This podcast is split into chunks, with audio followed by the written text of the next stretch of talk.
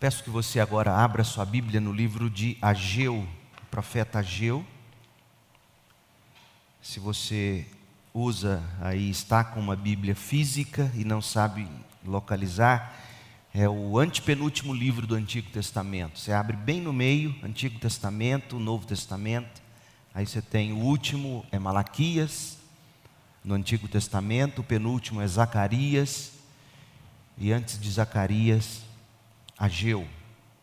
Ageu, capítulo 2. Eu vou pedir que, por favor, dê só uma aumentadinha no ar ali, abaixa ele. Está quente, porque goiano faz isso, né? Dá frio, baixa tudo. Aí sai de blusa, a gente começa a suar. Só um pouquinho mais fresquinho. Vamos lá, Ageu, capítulo 2, de 10 a 19. E nesta, nesta manhã, caminhando para a gente concluir o livro de Ageu, Deus permitindo, será hoje à noite. Nesta manhã eu quero, buscando o segredo do contentamento, que é o que nós estamos nos propondo a, a aprender com este livro, com este profeta, o segredo do contentamento, a lição que Ageu vai nos ministrar hoje é que a gente precisa aprender a descartar os nossos pecados. Descarte os seus pecados. Preste atenção na leitura. É, é uma leitura que, num primeiro momento, aparentemente não vai fazer sentido com o que vinha sendo dito, mas você vai ver que, que faz todo sentido no decorrer do nosso estudo. Ageu 2, de 10 a 19 em 18 de dezembro do segundo ano do reinado de Dario, o Senhor enviou esta mensagem ao profeta Ageu. Assim diz o Senhor dos Exércitos: Pergunte aos sacerdotes sobre a lei. Se alguém levar em sua roupa a carne consagrada de um sacrifício, e se por acaso a roupa tocar num pão, num ensopado, em vinho, em azeite, ou em qualquer outro tipo de alimento, esse alimento também se tornará consagrado? Não, responderam os sacerdotes. Em seguida, Ageu perguntou: Se alguém se tornar cerimonialmente impuro, ao tocar num cadáver e depois tocar num desses alimentos, o alimento ficará contaminado? Sim, responderam os sacerdotes. Então Ageu disse: É o que acontece com este povo e com toda esta nação, diz o Senhor. Tudo que fazem e oferecem é contaminado por seu pecado. Vejam o que estava acontecendo com vocês antes de começarem a a lançar os alicerces do templo do Senhor. Quando esperavam uma colheita de 20 medidas, colhiam apenas 10. Quando esperavam tirar 50 medidas da prensa de uvas, tiravam apenas 20. Enviei ferrugem, mofo e granizo para destruir tudo que vocês trabalharam para produzir. E no entanto, vocês não voltaram para mim, diz o Senhor. Pensem neste 18 de dezembro, o dia em que foram lançados os alicerces do templo do Senhor. Sim, pensem bem. Eu lhes faço uma promessa agora. Enquanto a semente ainda está no celeiro, e suas videiras, figueiras, romanzeiras e oliveiras ainda não deram frutos. Mas de hoje em diante, eu os abençoarei. De hoje em diante, eu os abençoarei. Esta é a palavra do Senhor. Se você é do tipo que gosta de mensagens motivacionais para começar o dia, então Ageu, ao lado de Zacarias, será o seu profeta favorito. Ageu foi um profeta motivacional.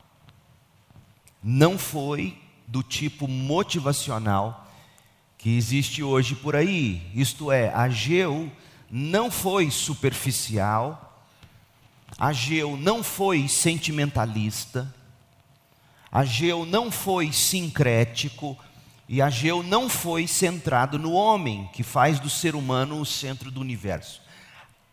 Nada dessas coisas. Ageu não foi esse tipo de profeta motivacional. Mas foi. Ageu foi levado por Deus, levantado por Deus e colocado por Deus numa época cujo ar que se respirava era o do descontentamento. Essa era a atmosfera dos dias de Ageu. Todo mundo estava descontente. Trabalhavam duro, trabalhavam muito, planejavam colher tanto e colhiam 50%, às vezes menos do que isso. Descontentes com a obra do templo, descontentes com o prospecto do que viria a ser este segundo templo, respirava-se descontentamento nos dias de Ageu. E a missão de Ageu foi motivar o povo, motivar o povo a deixar de viver para eles mesmos e passar a viver para a glória de Deus, que de fato satisfaz. Nós vimos isso em Ageu 1, versículo 8. Sobre essa mensagem motivacional, abra comigo em Esdras 5 e veja como Ageu e Zacarias eram usados por Deus para motivar o povo a deixar de viver para eles mesmos e viver para a glória de Deus. Esdras 5. Esdras e especialmente Esdras, Esdras e Neemias, mas especialmente Esdras, é do tempo do profeta Ageu. Esdras seriam as crônicas, a, o livro histórico dos dias de Ageu e Zacarias, principalmente. Esdras 5, de 1 a 2, a gente lê assim: nessa época, nessa época de descontentamento, os profetas Ageu e Zacarias, Zacarias, filho de Ido, profetizaram aos judeus de Judá e Jerusalém. Falavam em nome do Deus de Israel, que estava sobre eles. Em resposta, o governador Zorobabel, filho de Sealtiel, e Jesua, filho de Jeozadac, começaram outra vez a reconstruir o templo de Deus em Jerusalém. E os profetas de Deus estavam com eles e os auxiliavam. Como que Ageu e Zacarias os auxiliavam? Pregando, levando-os a deixar de viver para eles mesmos e viver para a glória de Deus. Esdras 6, versículo 4, 14. Esdras 6, 14. Com isso, os líderes dos judeus puderam continuar seu trabalho e foram encorajados, motivados pela pregação dos profetas Ageu e Zacarias, filho de Ido. Finalmente, o templo foi terminado como havia sido ordenado pelo Deus de Israel e decretado por Ciro, Dario e Artaxerxes, reis da Pérsia. Meu povo, note a maneira como os profetas Ageu e Zacarias motivaram os judeus a focarem na glória de Deus, empenhando-se na construção do templo. Como eles, como, como eles fizeram? Eles usaram a pregação centrada em Deus. Era assim que os profetas ajudavam aquela gente. E, e essa metodologia deles traz uma aplicação poderosa para nós que também lutamos com o descontentamento. Qual é a aplicação? A pregação bíblica tem poder para mudar e motivar as pessoas. Não despreze o poder da pregação bíblica centrada no Evangelho de Cristo. A pregação bíblica reorienta as suas afeições, a pregação bíblica sara o seu descontentamento.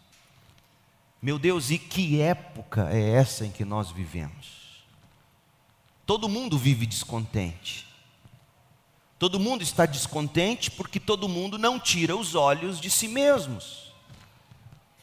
nós estamos sendo treinados a acreditar que o que de fato importa são as nossas necessidades sentidas. Nós estamos sendo instruídos a crer que o momento em que a gente vive, o momento, a, a época, nós, nossa pequena história, é a única realidade plausível. Nós estamos sendo ensinados que os nossos próprios interesses são a grande força motriz para viver. E não é à toa, portanto, que nós estamos tão descontentes mesmo estando na igreja de Jesus Cristo.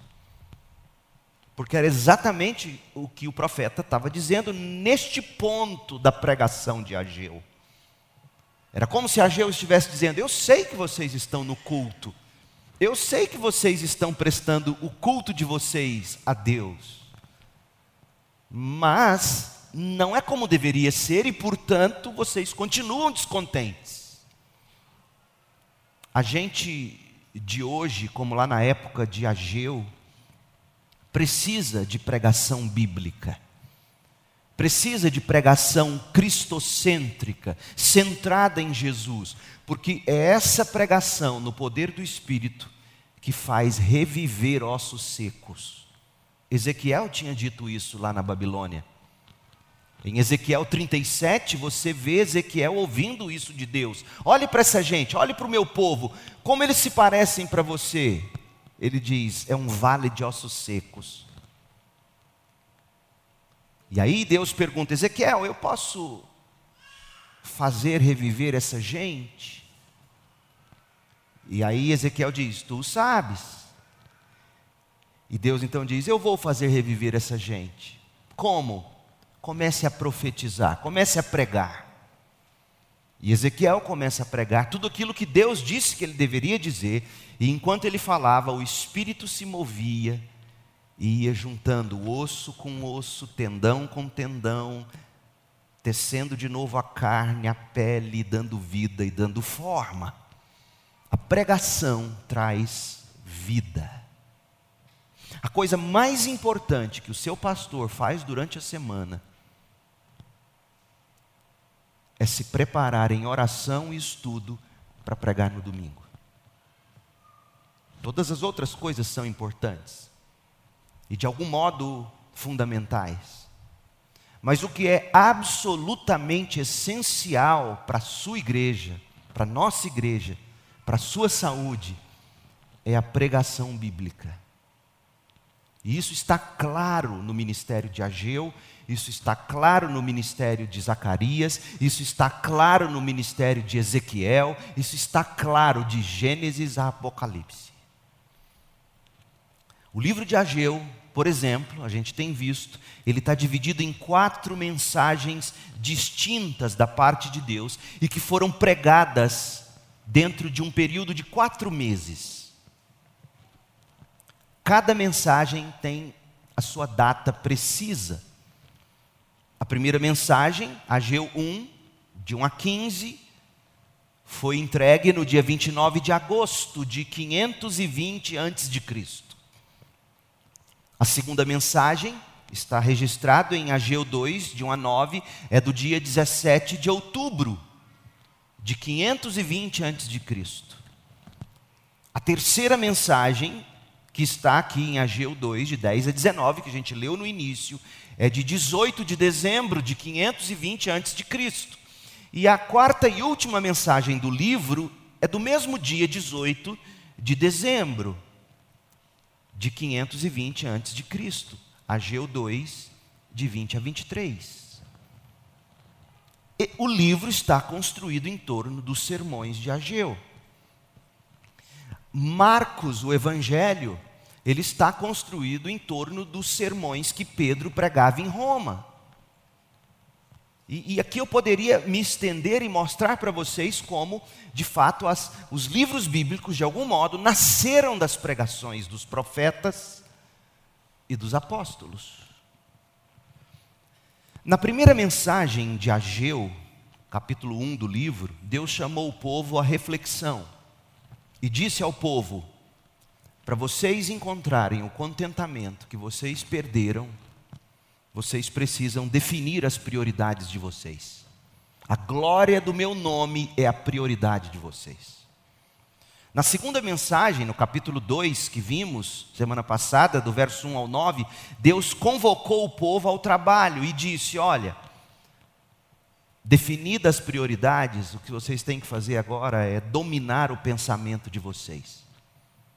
Pensar em tudo aquilo, Paulo diria, tudo aquilo que é puro, justo, de boa fama, se tem virtude, se é de algum louvor, nessas coisas, pensem nessas coisas. Descartem o passado, não vivam lá e, e dominem os pensamentos de vocês. E aí vem essa terceira mensagem, que é o texto dessa manhã, Ageu 2, de 10 a 19. E Deus diz: vocês precisam ser santos, se quiserem aprender a arte do contentamento. Não haverá contentamento numa vida que vive ser marinada no pecado. O coração marinado no pecado jamais encontrará o contentamento. Jamais. Em todas essas coisas, o objetivo de Deus através de Ageu é o mesmo. Quando ele diz defina prioridades, quando ele diz domine os pensamentos, quando ele diz descarte os pecados, o objetivo é o mesmo vocês têm que aprender a combater o descontentamento. Ageu está aqui motivando o povo a viver exclusivamente para a glória e o louvor do Senhor, do Senhor Deus dos exércitos. Nós já nos debruçamos em cima das duas primeiras mensagens de Ageu, nós vamos agora focar na terceira e nós vamos aprender por que o pecado é fundamental Lidar com o pecado é fundamental nessa luta contra o descontentamento. Todo descontentamento, gente, tem uma causa. E a causa mais profunda de todo descontentamento não é o que você tem ou deixa de ter. A causa mais profunda do descontentamento é o pecado. Mas pecado é uma palavra muito abrangente. Que pecado especificamente é a raiz do descontentamento? É o pecado da incredulidade. A incredulidade, porque propagandas pregam promessas para mim e para você. Influencers digitais pregam promessas em seus posts para nós. Eles pregam para nós: se você tiver isso, se você vestir aquilo, se você dirigir aquele carro, se você tiver aquela cobertura que está sendo lançada, se você fizer essa viagem, se você viver desse jeito, você será feliz. Essa é a promessa. E aí você crê nisso. Propagandas são profetas, não se iludam. E, e quando você então começa a crer nisso, você está dizendo na outra mão: eu não acredito que abrir mão disso para ter Deus como tesouro é o que vai me fazer contente. Jesus deixou isso muito claro. Jesus deixou muito cristalino que a camada mais profunda do descontentamento é o pecado da incredulidade. Jesus estava combatendo a ansiedade no Sermão do Monte, no capítulo 6 do Sermão do Monte, de Mateus, do Evangelho de Mateus. E ele chama de gente de pequena fé. Mateus 6,30. Quem era essa gente de pequena fé? É assim que você tem que ler a Bíblia, conectando as palavras gente de pequena fé, e ele está lidando com ansiedade. Gente de pequena fé são aqueles que vivem preocupados, abre aspas, Mateus 6, 25. Vivem preocupados com a vida diária, se terão o suficiente para comer, beber ou vestir, fecha aspas. Gente de pequena fé é gente que vive excessivamente ansiosa com a vida diária. Se vai ter comida, se vai ter bebida, se vai ter roupa, se vai ter esse produto, se vai ter aquele dispositivo, se vai conseguir comprar aquilo outro. A incredulidade é a camada mais profunda da ansiedade e do descontentamento. É isso que os psicólogos do comportamento vão tentar fazer com você. Eles vão tentar reprogramar suas prioridades, suas afeições, dizendo: olha, deixa de fazer isso, passe a fazer aquilo. É, na verdade, eles estão tentando fazer com que você deixe de crer nessa mentira que momentaneamente você está crendo e passe a crer noutra coisa que de repente vai te dar o prazer, o contentamento. A ideia é até correta, mas sem a promessa certa da palavra de Deus e, e sem o poder do Espírito Santo, você fica entregue à lei, e a lei mata sem o Espírito. Mata porque ela diz: faça ou não pode, mas a lei não te dá o Espírito que te empodera a fazer e a dizer não. Por isso que o que Weber Campos Jr. disse para os nossos professores do Ministério Infantil foi isso. O grande problema do moralismo é que o moralismo diz não, ou o moralismo diz é assim, mas o moralismo não te aponta para a cruz, para as promessas, para Cristo, para o relacionamento pessoal e íntimo com Ele, que é a única coisa capaz de gerar poder para você vencer o pecado. Portanto, contrário do que comumente se pensa, o descontentamento não é fruto da falta de recursos financeiros. Não pense você que quando você tiver mais dinheiro, ou passar naquele concurso, ou conseguir comprar aquilo ou outro que tanto você deseja, não pense você que você vai ficar contente. Porque você já compra o celular pensando, eu mal acabei de pagar, de pagar essa conta, e vai lançar um novo. E é assim que eles fazem. Então, não é tendo mais, não é obtendo isso ou aquilo, que você vai passar a viver contente. Contentamento não é fruto do ter alguma coisa. Esse é o grande problema do nosso coração. O descontentamento não é fruto da oposição, da perseguição dos homens. O descontentamento não é fruto dos entraves diversos da vida. O descontentamento é fruto do pecado da incredulidade. Que diz para nós que você tem que abandonar o reino de Deus e a justiça de Deus para ter isso ou fazer aquilo, aí sim você vai ser feliz. Está claro na Bíblia, gente. Está claro na Bíblia que a desobediência de Adão e Eva foi fruto da incredulidade em sua última camada. A gente fala que o que fez o primeiro casal pecar foi a desobediência, sim, mas embaixo da desobediência tinha algo incitando a desobediência, e esse algo era a incredulidade. Em algum momento, Eva e Adão deixaram de crer que Deus era bom e sábio.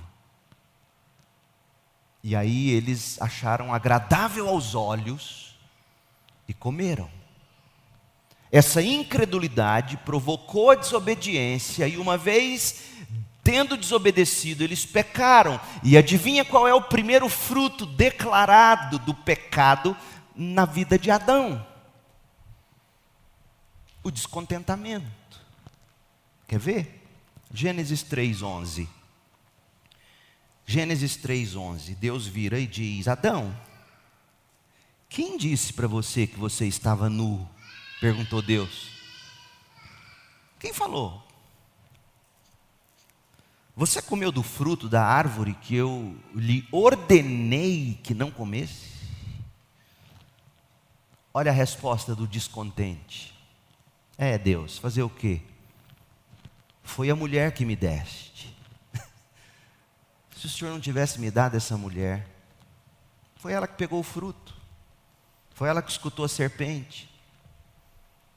Foi ela que me deu. Mas o pecado é tão é tão tolinho. Porque Deus poderia ter dito assim: "E por que que você comeu, moço?" Mas Deus sabe que Adão ia ficar nesse looping, voltando na mesma coisa. Não, porque a, a mulher que o Senhor me deu, me deu o fruto. Ou seja, ele lança a culpa em Eva ao mesmo tempo que demonstra descontentamento. É essa mulher. O problema desse casamento é esse marido, é essa mulher, é esse, é esse filho, é essa criança. O problema da minha vida, e aí você vai dando nome e apontando, ao mesmo tempo que você transfere a sua culpa, você vai apontando os seus descontentamentos. Aí Adão diz: Foi a mulher que me deste, ela me ofereceu do fruto, e eu comi. Cínico. Gente, se você quiser arriscar o descontentamento de vez da sua vida, você terá que aprender a viver descartando um a um os seus pecados de estimação. E não é fácil. Porque você arrancar um pecado de estimação, literalmente significa arrancar da sua própria carne e dói. Pega assim no seu braço, pega assim na pele, faz isso, pega aí. Pega forte. Faz sério, não estou brincando não. Pega aí, Heitor. Pega no músculo aqui, puxa. Dói. É isso que significa aprender a ir descartando um a um os seus pecados. Na luta contra o pecado, Ageu aponta três motivos para você descartar seus pecados de estimação, na busca pelo contentamento em Deus.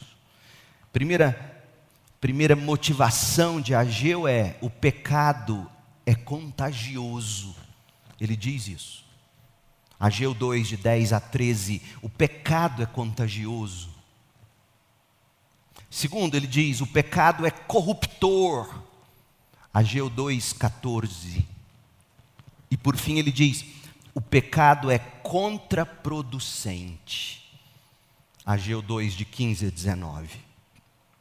O pecado é contagioso, o pecado é corruptor, o pecado é contraproducente. É assim que ele está motivando esse povo e a você e a mim nessa luta pelo contentamento. Descarte, aprenda a viver descartando seus pecados de estimação. E o que viria a ser o pecado? Nós vimos. É você crer que a promessa de Deus não é o bastante para você. E você precisar de algo mais, até chegar no ponto de nem mais olhar para Deus. Primeiro, o pecado é contagioso. Deus vai aos sacerdotes. Os sacerdotes estavam, a partir deles, como nós veremos, contaminando ainda mais o coração já contaminado daquela gente.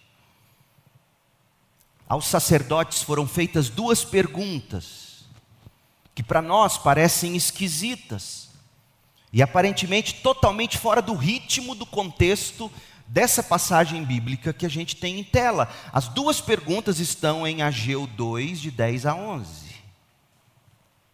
Mas essas perguntas não eram esquisitas para quem ouvia Ageu lá nos anos antes de Cristo. O conteúdo da primeira pergunta trata da santidade. O conteúdo da segunda pergunta trata do contágio do pecado. Olha, veja, veja a primeira pergunta. Ageu 2,12. Ageu 2,12. Se alguém levar em sua roupa a carne consagrada de um sacrifício, e se por acaso a roupa tocar num pão, num ensopado, ensopado de carne dos sacrifícios, tocar no vinho, no azeite ou em qualquer outro tipo de alimento, esse alimento também se tornará consagrado? Não, responderam os sacerdotes. Veja, eles sabiam a resposta, eles tinham resposta para tudo está acontecendo aqui é que um animal sem defeito, que fosse levado para o sacrifício, era considerado santo. Ou seja, separado exclusivamente para Deus. Isso está em Levítico 6, 25. A carne que sobrava daquele sacrifício poderia ser usada pelo sacerdote. O sacerdote então enrolava a carne na orla do manto, ou seja, aquele manto comprido, a bainha do manto, a parte debaixo da veste, era puxada para cima e era costurada, de modo que você construía uma bolsa na barra da orla. Pegava a orla, dobrava para cima, costurava, você tinha uma bolsa. E aí eles colocavam a carne lá dentro. Enrolando a carne na orla do manto, ele ficava consagrado, santificado, por causa do sangue do animal que fora sacrificado. Levítico 6, de 26 a 30. Mas, se aquele manto tocasse em algum mantimento, pão, carne, comida, o mantimento não era santificado.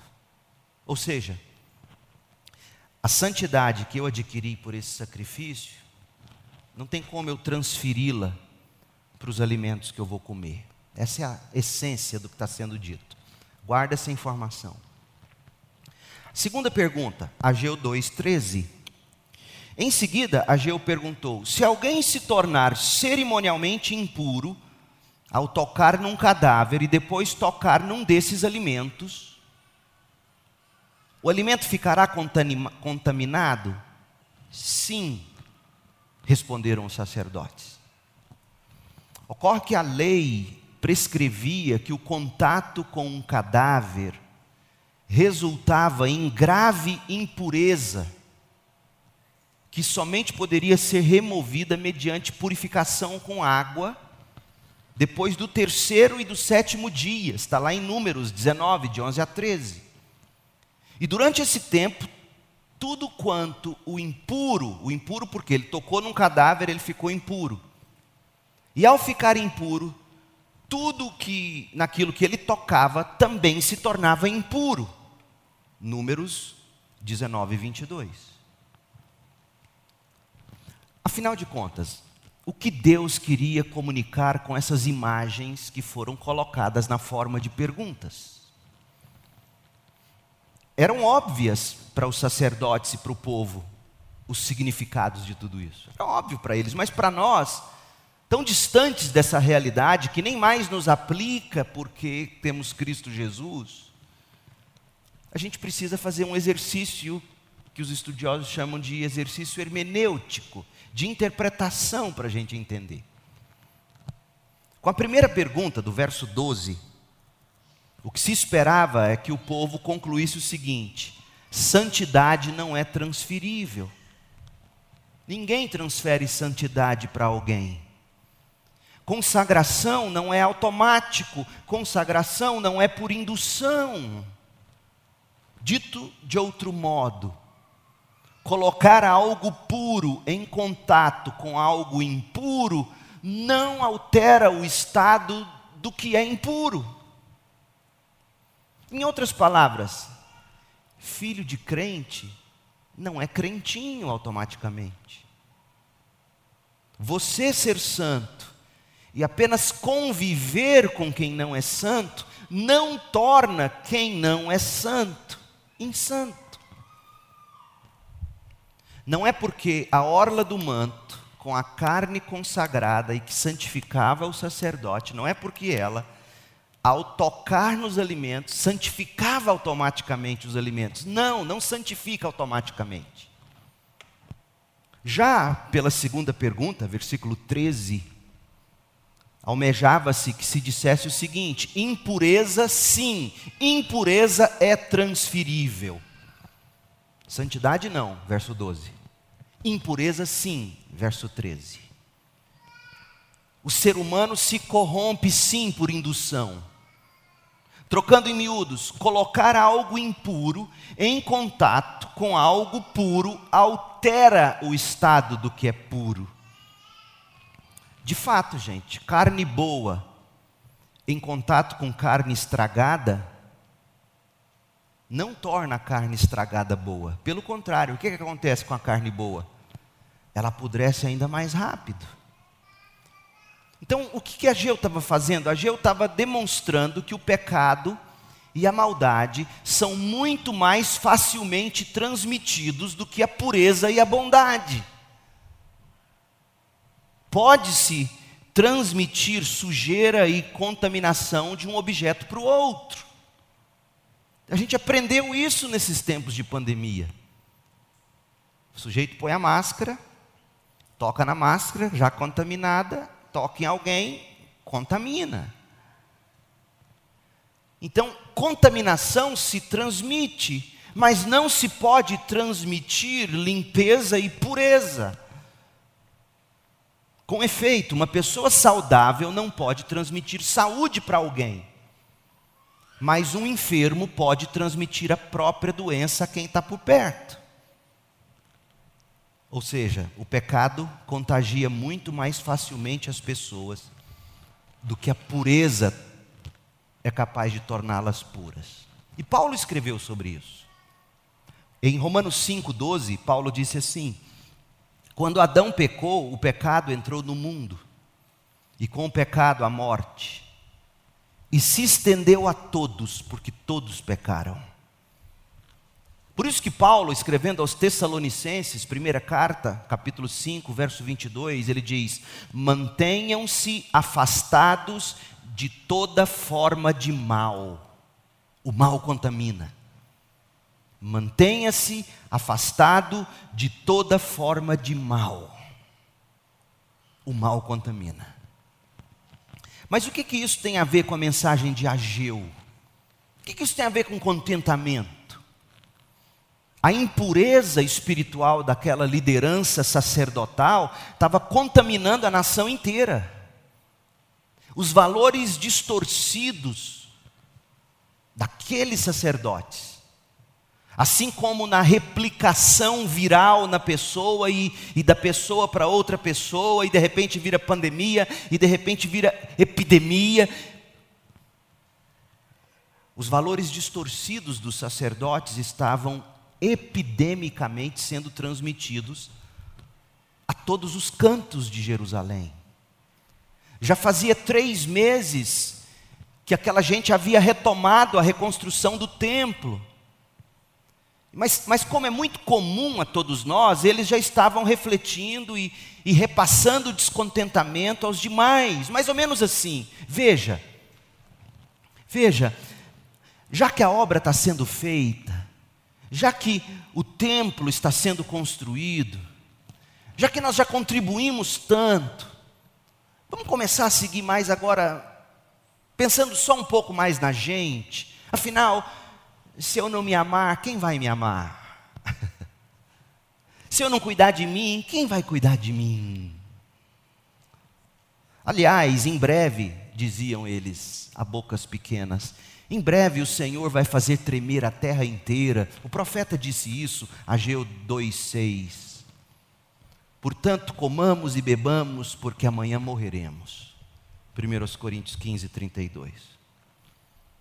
E sabe o que é trágico, gente? Todo esse modo de pensar partia da liderança e se alastrava para toda a gente. Exatamente como está acontecendo hoje. Púlpitos não centrados em Cristo, não centrados em Deus, na glória de Deus, estão contaminando com enorme rapidez, entre aspas, fiéis. O pecado é contagioso. É muito mais fácil nós sermos contaminados pelo pecado do que servirmos para combatê-lo. Portanto, e aqui eu digo especificamente aos jovens, como José do Egito, e segundo o conselho de Paulo, você deve fugir de toda forma de mal. E nessa esteira, cuidado com amizades, gente. Amizades contaminam. Namoro contamina, ambientes contaminam, internet contamina, smartphone contamina, passatempo contamina, negócio contamina. Ah, então o senhor está dizendo que eu não posso fazer nada disso? Sim e não. Vai depender de, de que, em que grau de contaminação o pecado já afetou você. Há casos em que você vai ter que ser radical, como disse Jesus, arranque o olho direito, ou seja, pare de olhar totalmente. Em alguns casos você vai ter que amputar a mão direita, como que dizendo, nem sequer toque. Haverá casos em que você vai ter que ser radical, porque o pecado te contamina facilmente. Ninguém é forte o suficiente que não possa ser contaminado pelo pecado. Afinal de contas, diz o ditado: água mole em pedra dura, tanto bate até que fura. Afaste-se de toda forma de mal. Quer ver uma coisa? 1 Coríntios 15. Preste bastante atenção no que Paulo escreveu, combatendo o falso ensino de que, que dizia que não há ressurreição, não existe ressurreição. Veja como o falso ensino contamina. E hoje a maior desgraça da igreja evangélica brasileira é o falso ensino. É literalmente o que Paulo chamava de doutrinas de demônios. Enchendo a boca, veja, enchendo a boca para falar no nome de Jesus, mas doutrina de demônios. Olha o que Paulo fala, 1 Coríntios 15, 32 a 34. Verso 32. Se não há ressurreição, ou seja, se não vamos prestar contas no fim, comamos e bebamos, porque amanhã morreremos. Ou seja, vamos curtir a vida. Afinal, eu só tenho essa para curtir. Não se deixem enganar pelos que dizem essas coisas e ouça, pois as más companhias corrompem o bom caráter. Pensem bem sobre o que é certo e parem de pecar. Olha como o raciocínio está relacionado à, à atitude, ou seja, pensem bem sobre tudo isso e cheguem à conclusão correta: eu tenho que parar com isso.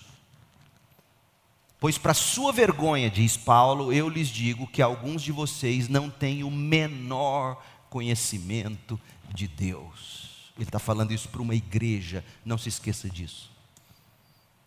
Ele está falando isso para crentes, a igreja, membros da igreja em Corinto.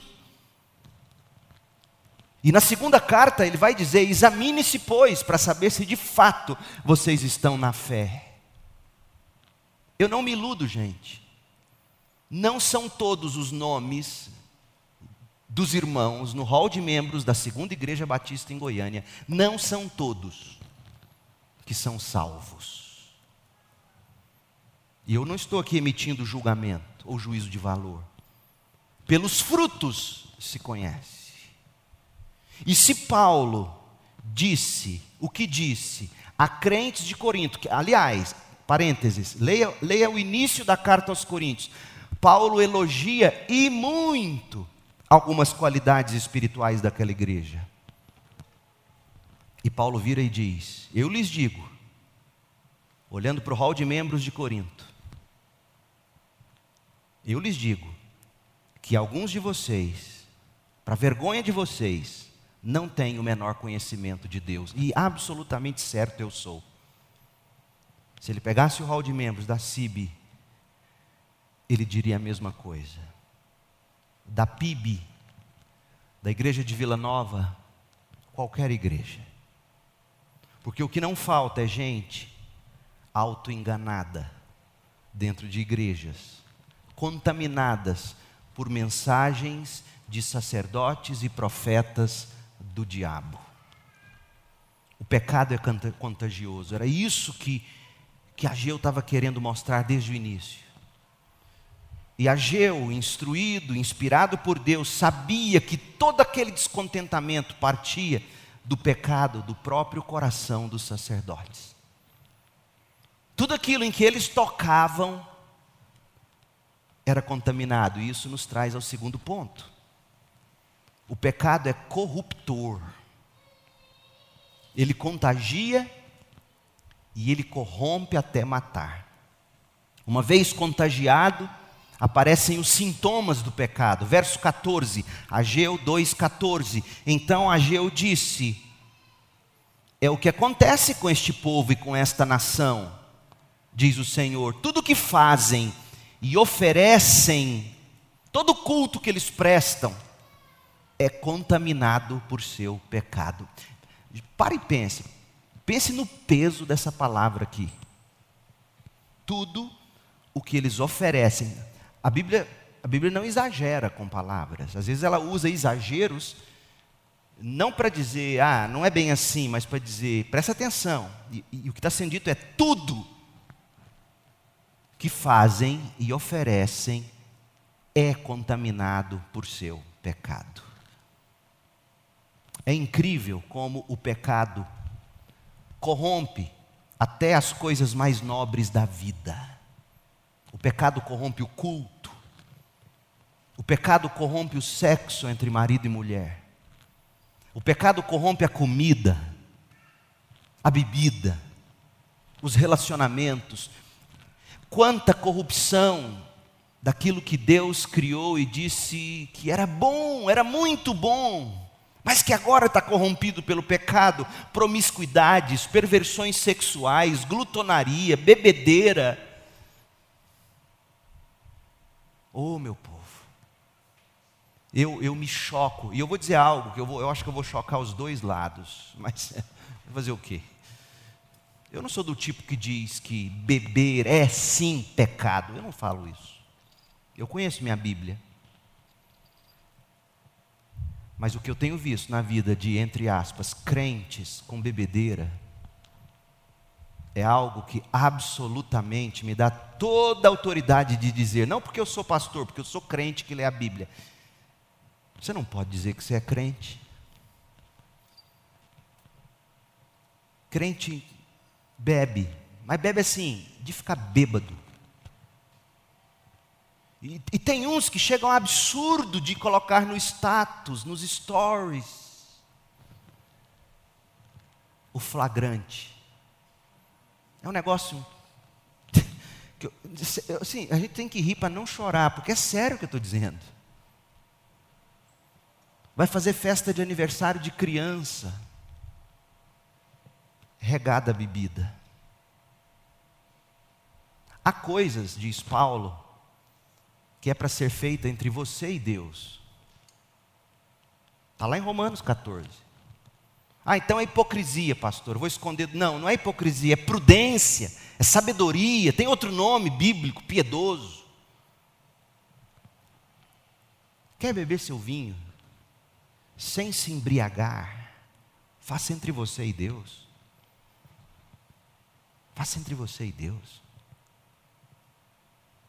Está vendo que eu disse que eu ia escandalizar todo mundo? Pastor liberou bebida. Não, o nosso pacto diz o nosso pacto diz que você não pode se embriagar, é o que está aqui, corretamente interpretado da Bíblia. Agora, crente em mesa de boteco,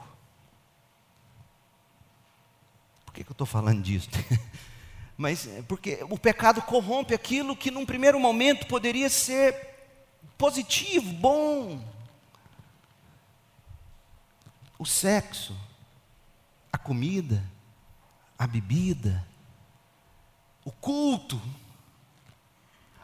O que não falta é culto corrompido em nome de Deus, em nome de Cristo. Como o culto e a adoração do Senhor hoje em igrejas ditas evangélicas está exatamente como nos dias de Ageu. Aquilo que, que é para a alegria do nosso coração em Deus e a glória de Deus se torna um ritual penoso, um ritual abominável para Deus. Ageu 2,14. É o que acontece com este povo. Veja, este povo. Ele não diz meu povo. Gente no culto. E Deus diz: não é meu povo, é este povo. Este povo É o que acontece com este povo e com esta nação. Não é minha igreja, é essa igreja. É forte. É o que acontece com este povo, com esta nação, diz o Senhor. Tudo que fazem e oferecem é contaminado por seu pecado. O povo de Ageu estava assim, trabalhando na construção do templo. O povo de Ageu estava assim, oferecendo sacrifícios em um altar improvisado. É o que a gente lê em Esdras 3, verso 3. Mas aquelas atitudes culticas não estavam tornando eles mais santos. Por isso que o verso 12 pergunta: se, se, se, se o manto consagrado tocar em alguém, por acaso santifica? Não. Que, que eles estavam achando? Olha, eu vou no culto, eu ofereço sacrifício, eu canto, eu participo da ceia, eu até canto. Mas é este povo, não é meu povo. É esta nação, não é minha nação. Por quê? porque eles se aproximavam de Deus e do sagrado de forma automática, mecanicamente. Sem fé, mas nem por isso se tornavam mais santos. É o que está em Ageu 2,12. Não adianta chegar-se ao culto, para o culto, se o coração não é um coração que vive em culto. Ao contrário, as atitudes deles, as impurezas deles, a morte espiritual deles, é o que estava contaminando o culto a Deus. Verso 13. Por fora, gente, tudo bonito, tudo bem arrumado. Mas como se lê de Samuel, o profeta, 1 Samuel 16, 7, o Senhor não vê as coisas como o ser humano as vê, as pessoas julgam pela aparência exterior, mas o Senhor olha para o coração. Quanto templo bonito, bem iluminado, quanto culto que quem olha de fora diz é do Espírito. E Deus conhecendo o coração. Eu ouvi coisas essa semana de igrejas nessa cidade que é de fazer qualquer pessoa ter vômito. O povo estava assim, ali para o trabalho, para o sacrifício, mas o coração não estava lá no culto não estava lá na obra de Deus, o coração estava nas plantações, o coração estava nos celeiros, é o que diz o verso 16, Ageu 2,16, olha o que diz: quando esperavam uma colheita de 20 medidas, colheram apenas 10. Quando esperavam tirar 50 medidas da prensa de uvas, tiraram apenas 20 cultuavam, entre aspas, serviam a Deus, entre aspas, mas o coração estava lá no trigo, o coração estava lá no vinho, que eles amavam mais do que amavam ao Senhor Deus. Fica claro que todo aquele entusiasmo por Deus de três meses atrás, três meses atrás apenas, já tinha sido abandonado por eles. Como nós somos rápidos para pecar. Estaria o povo trabalhando, entre aspas, e, e santificando-se, entre aspas, apenas em troca de trigo e de vinho? Parece que sim. Porque o coração deles não estava na obra, não estava no altar. Como eu disse, era tão sério que Deus não chama o meu povo, Ele diz: este povo, esta nação. Contrário do que eles pensavam, a adoração deles era impura e os tinha afastado da santidade de Deus. E não adiantava apenas vir para o culto, achando que em contato com o culto eles sairiam santos. Não adiantava, pelo contrário, eles contaminavam ainda mais, porque a bocas pequenas, o que o sacerdote dizia que já estava corrompido, ia corrompendo todo mundo. Deus não quer o trabalho, Deus não quer o sacrifício de ninguém que não venha de coração inteiramente dedicado a Ele. Deus quer o coração, sabe por quê? Porque é no coração que a gente guarda as coisas que a gente mais ama. É lá que a gente entesoura as joias de valor, Mateus 6, 21. Davi quebrantado pelo pecado que ele tinha cometido, ele escreveu sobre o que ele aprendeu. Salmo 51, 16. Tu não desejas sacrifícios, do contrário, eu os ofereceria. Também não queres holocaustos. O sacrifício que desejas é um espírito quebrantado. Não rejeitarás um coração humilde e arrependido. É muito sério o que você faz aqui todo domingo. É muito sério o que vocês fazem auxiliando o Orlando todo domingo aqui conduzindo essa congregação à adoração. É muito sério isso. É muito sério o que nós vamos fazer quando formos comer do pão e beber do cálice em memória de Cristo, sem examinar a nós mesmos. Não é porque você vem, toma a ceia e automaticamente você sai santo. Não, é o que acontece no seu coração que importa para Deus esse rito, esse memorial que a gente celebra e a gente chama de ceia, ele só é um meio de graça na medida em que, ao fazer isso e você remeter sua memória para o que Cristo fez, para te santificar e te salvar, na medida em que isso te remete a Cristo, te traz contrição e arrependimento, aí sim você é abençoado. É nessa medida que isso pode ser chamado de sacramento. Agora, apenas vir aqui tomar e achar que sai santo, é maldição. É maldição. Deus só aceita o nosso trabalho e o nosso sacrifício se Ele tiver primeiro o nosso coração. Você quer ver? Abra em Gênesis 4. Muita gente acha que o sacrifício de Caim foi rejeitado porque o sacrifício de Caim não era um sacrifício de sangue. E não é isso. Eu nem vou perguntar assim, quem crê nisso, levanta a mão, que eu vou te deixar constrangido talvez. Mas eu quero que você observe qual era o problema com a oferta de Caim. Gênesis 4, de 1 a 5. Adão teve relações com Eva, sua mulher, que engravidou. Quando deu à luz Caim, ela disse: Com a ajuda do Senhor tive um filho. Tempos depois deu à luz o irmão de Caim e o chamou de Abel. Quando os meninos cresceram, Abel se tornou pastor de ovelhas e Caim agricultor. Cultivava o solo.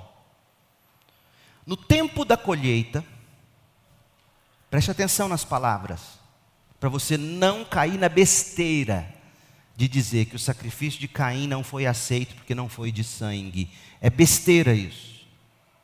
Preste atenção nas palavras. No tempo da colheita, Caim apresentou parte de sua produção como oferta ao Senhor. Abel, por sua vez, ofertou as melhores partes. Está claro agora? Caim ofereceu o quê? Partes. Abel ofertou o quê? As melhores partes ou porções dos cordeiros dentre as primeiras crias de seu rebanho, melhores, primeiras. Caim partes. O Senhor, ouça, o Senhor aceitou Abel e sua oferta.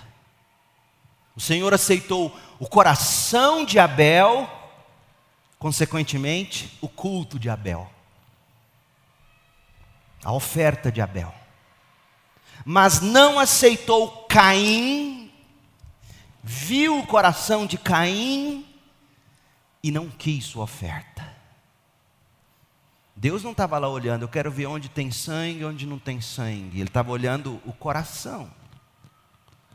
Deus não preferia a oferta de sangue de animais às ofertas de cereais. Ora, Deuteronômio 26, 2 deixa explícito que Deus se agradava também de ofertas agrícolas, tanto quanto das ofertas dos primogênitos da pecuária, Deuteronômios 15, 19 a 23. Mas em nenhum momento a Bíblia sugere que as ofertas fossem dos campos, fossem dos currais, funcionassem automaticamente, como se a fé e a contrição do coração do adorador não importassem. Desse modo, gente, o problema da oferta de Caim estava no coração de Caim. Você prestou atenção? Leia de novo, Gênesis 4, 5. Deus não aceitou Caim e sua oferta. O coração de Caim era mau, não tinha fé no coração de Caim.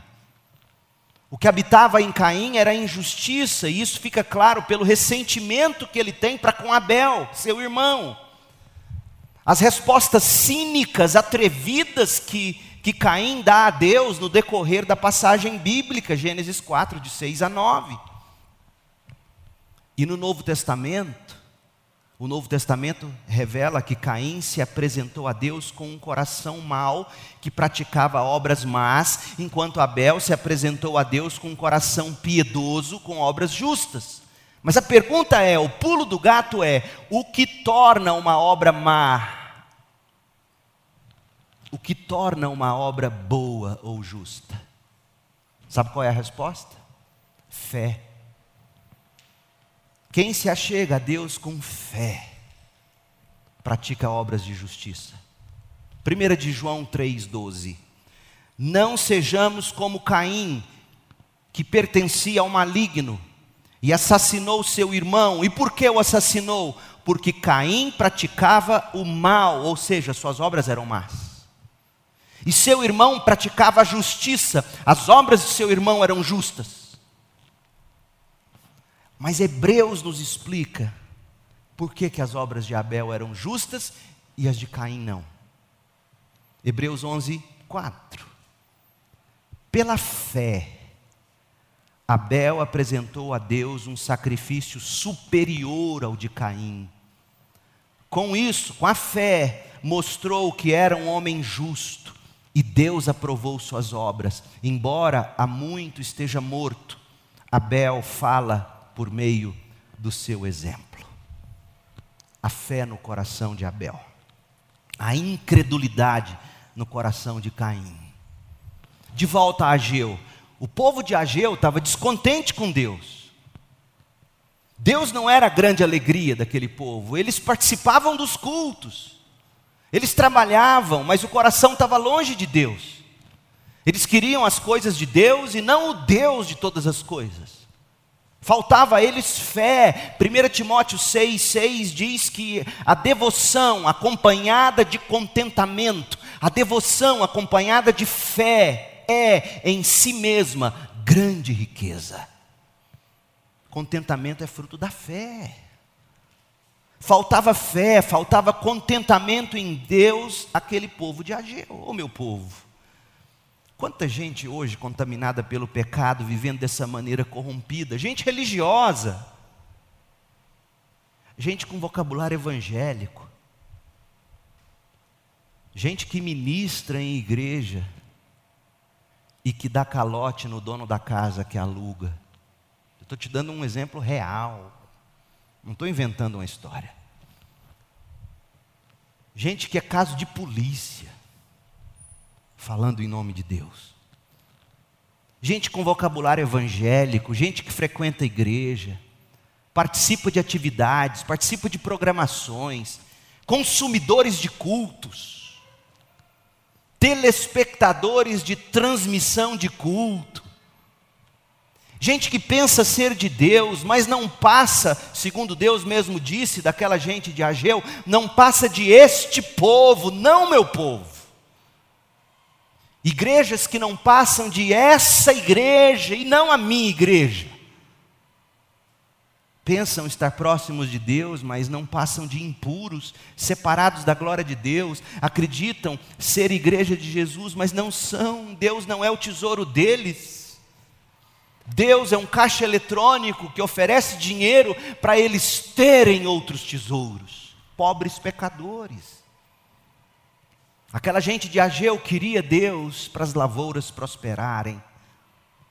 E uma vez contagiados, foram corrompidos pelo pecado.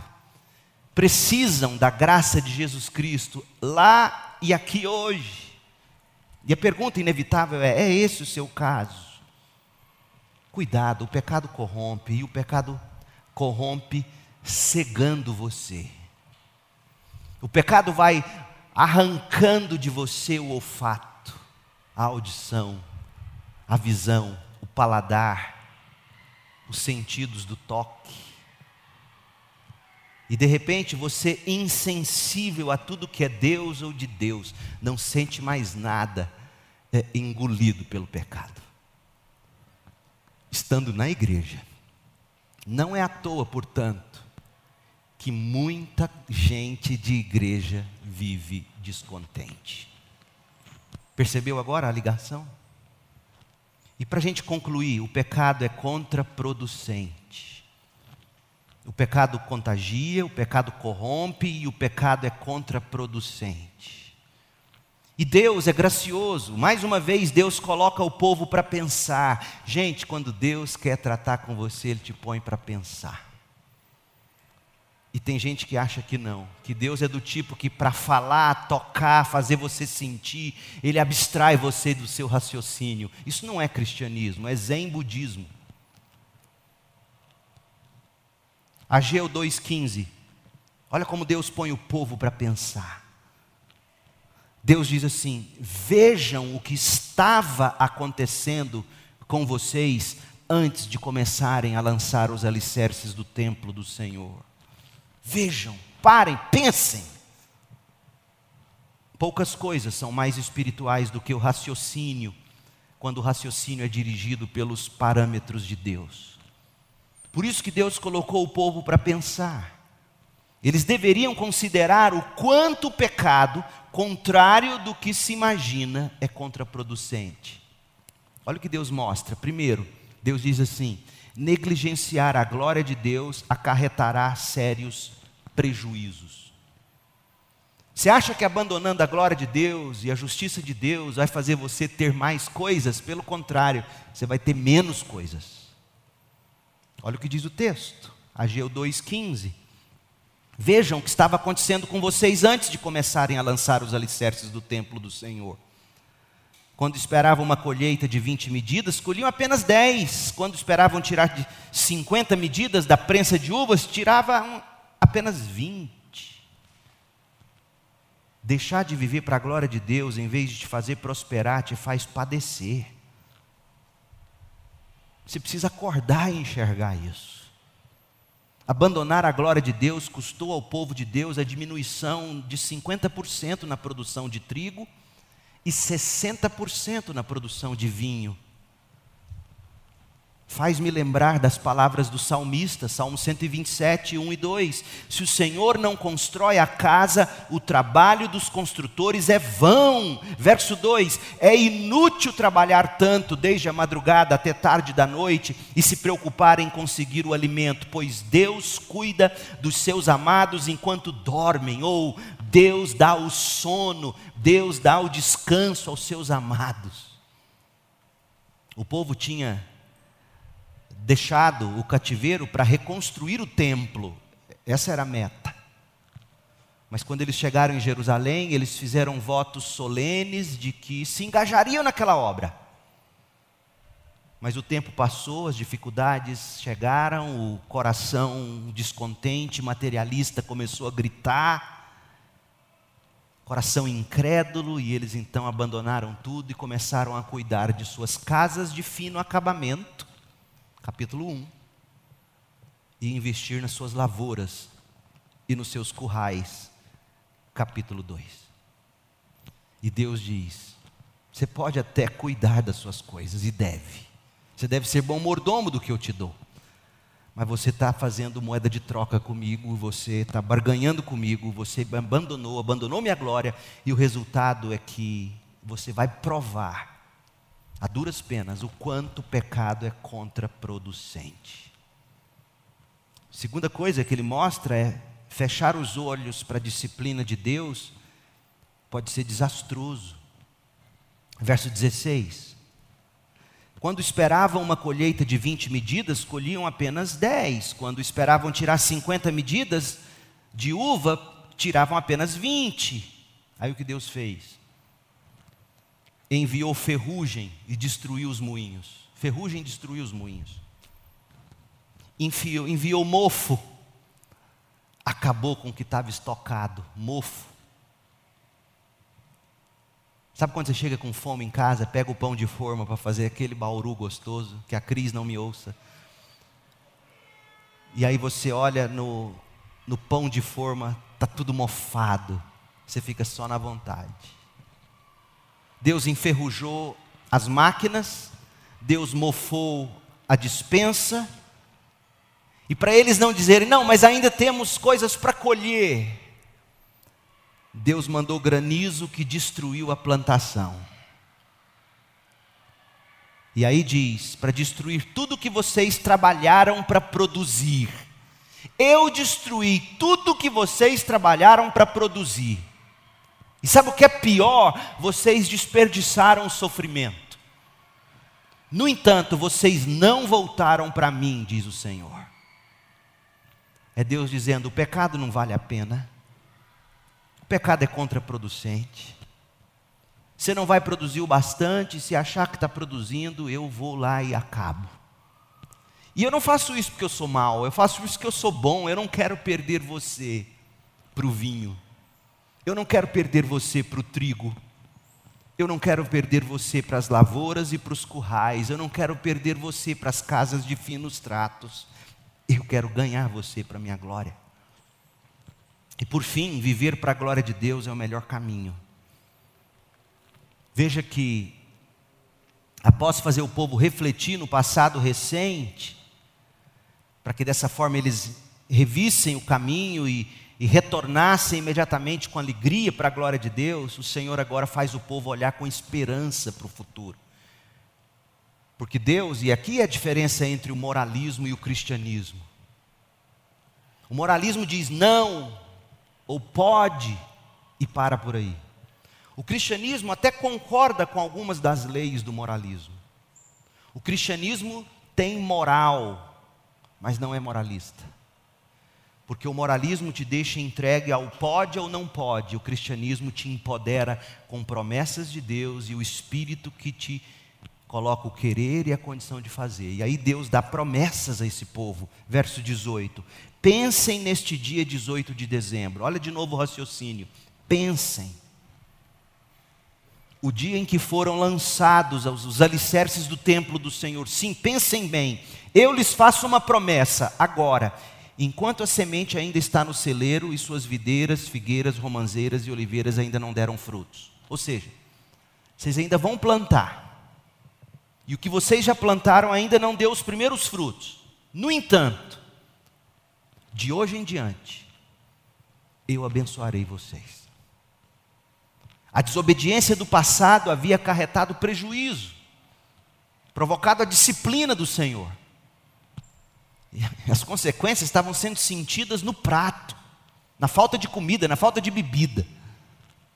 Mas Deus está dizendo: voltem-se de todo o coração para mim, e vocês terão pão à mesa.